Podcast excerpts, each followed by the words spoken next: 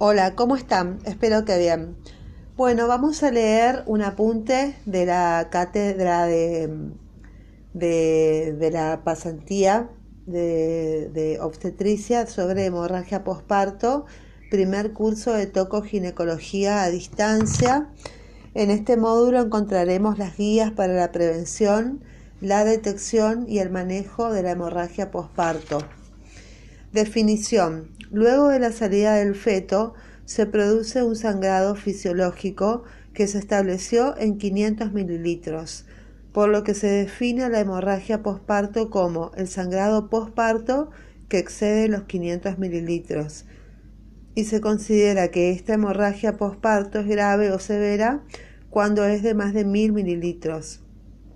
La importancia de la hemorragia posparto en la morbimortalidad materna. El sangrado grave o hemorragia es la principal causa de muerte materna en todo el mundo.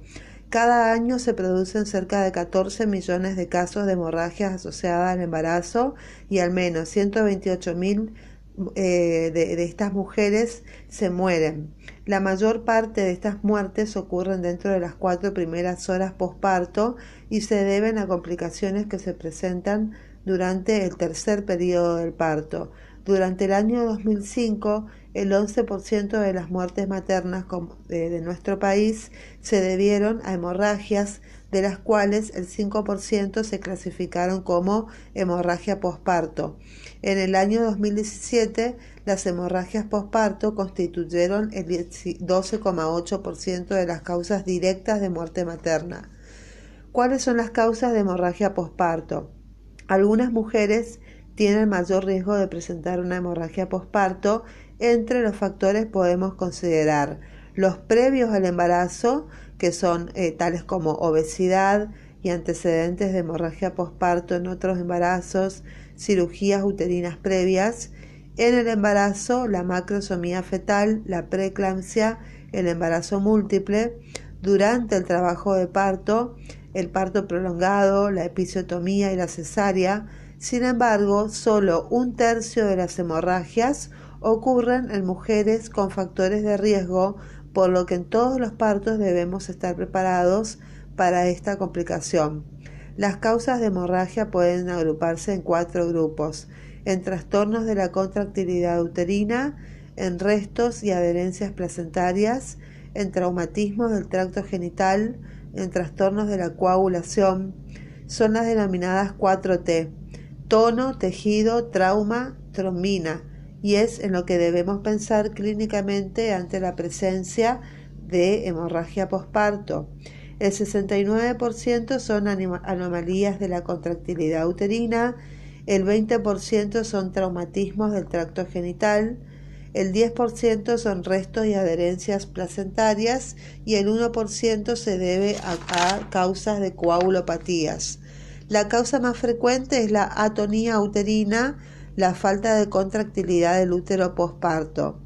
Con respecto a la detección y el diagnóstico, el punto de corte de 500 mililitros se considera de alerta para que el equipo de salud inicie intervenciones que eviten la descompensación hemodinámica de la mujer e identifiquen la causa de la hemorragia para su tratamiento etiológico. Sin embargo, en la práctica clínica cotidiana no hay una estimación exacta de la pérdida de sangre, ya que no es hábito en el país cuantificar la sangre en el posparto. Por lo tanto, debemos evaluar otras alternativas, como dificultades para el diagnóstico.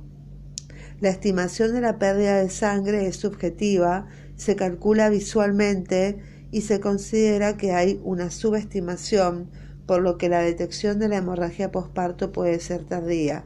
La evaluación a través de signos clínicos incipientes o predictores de la descompensación hemodinámica de la mujer son alternativas válidas para un detectar precoz de la hemorragia posparto. Tenemos la frecuencia cardíaca materna, presión arterial, índice de shock, que es la frecuencia cardíaca sobre la tensión arterial sistólica.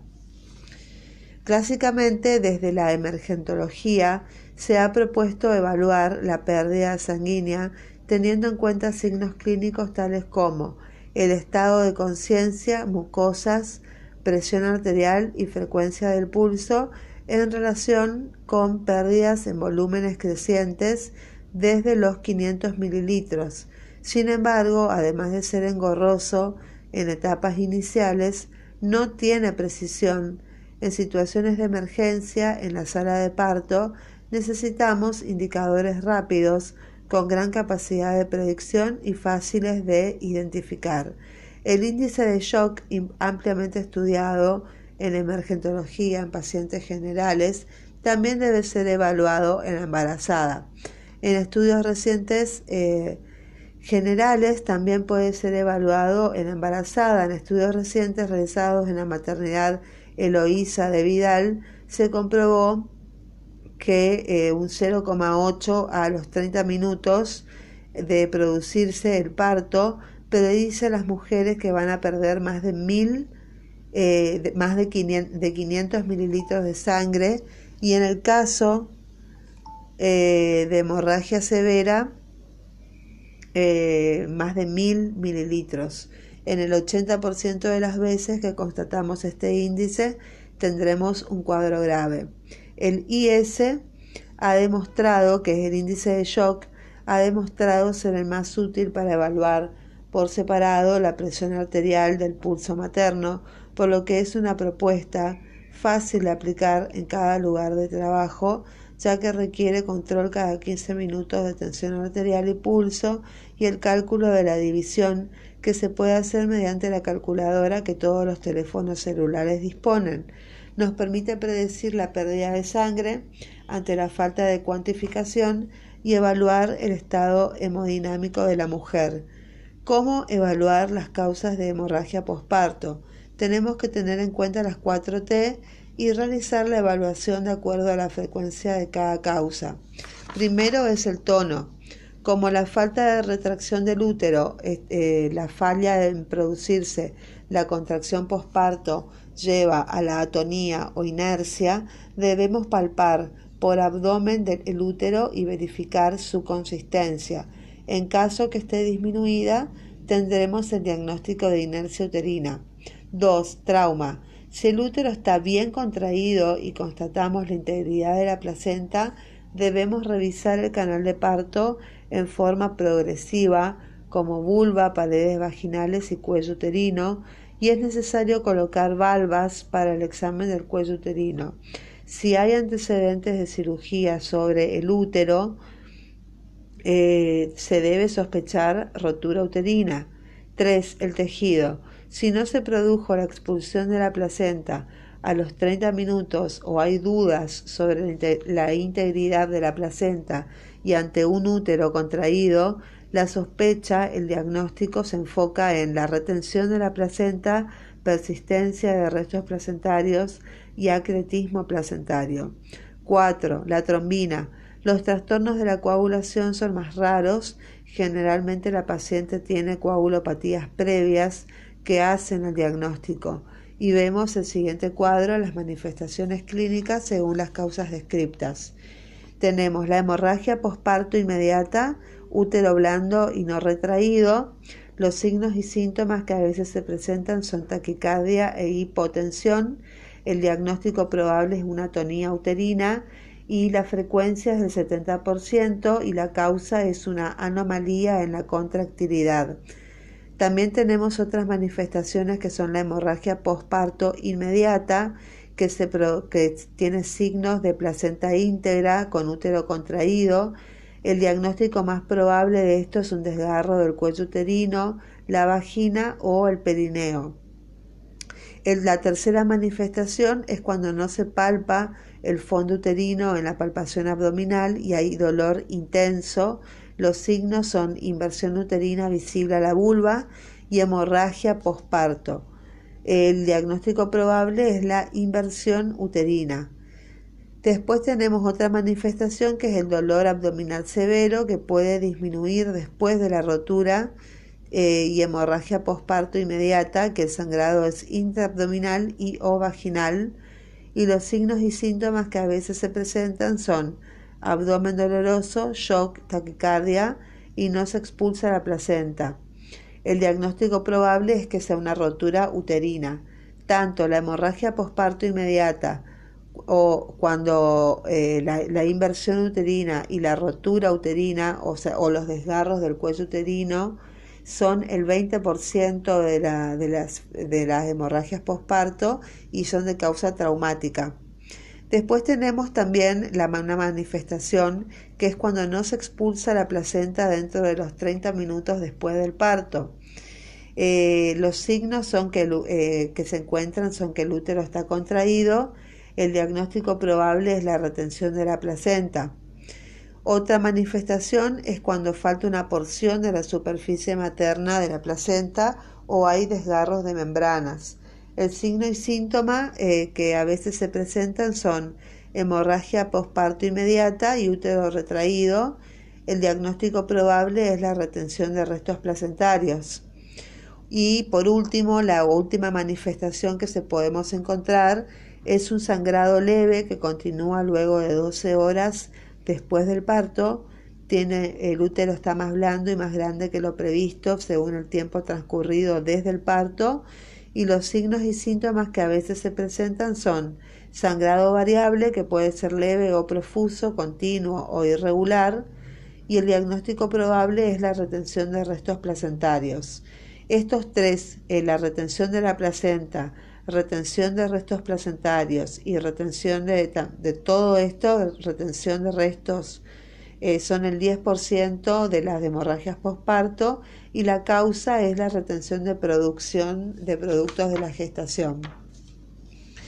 Muy bien, ¿cuál es el manejo y tratamiento de la hemorragia posparto? La prevención es el primer paso y debe ser en distintos niveles. Primero hay que identificar a las mujeres que tienen riesgo de hemorragia posparto y asistir los nacimientos en centros de salud con las condiciones adecuadas. Dos, hay que implementar en la atención del parto intervenciones eficaces para disminuir la probabilidad de hemorragia posparto en todos los partos, tengan o no factores de riesgo. Y tercero, gestionar en los centros de salud los recursos y capacitación del equipo de salud para la atención de la hemorragia posparto. En cuanto a la asistencia de los nacimientos en condiciones adecuadas, gestión de recursos y capacitación, las condiciones obstétricas y neonatales esenciales, que es el CONE, describen cuáles son las condiciones adecuadas para la atención del parto fueron propuestas por la OMS y difundidas por el Ministerio de Salud Pública de la Nación para su implementación.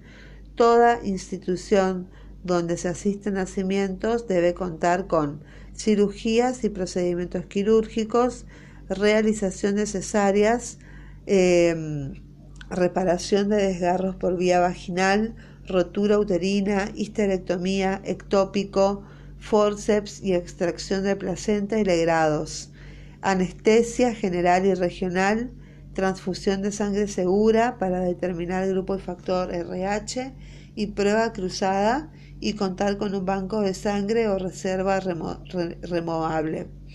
Tratamientos médicos, poder resolver un shock, sepsis o eclampsia y asistencia neonatal inmediata con recepción y reanimación cardiopulmonar y control térmico, evaluación del riesgo materno y neonatal con listado de factores de riesgo obstétricos y neonatales para derivación a nivel de complejidad adecuado, transporte oportuno al nivel de referencia, por ejemplo, teléfonos, radios y vehículo permanente, la capacitación a los equipos de salud, para la atención de las emergencias obstétricas se deben realizar en forma frecuente y en escenarios em,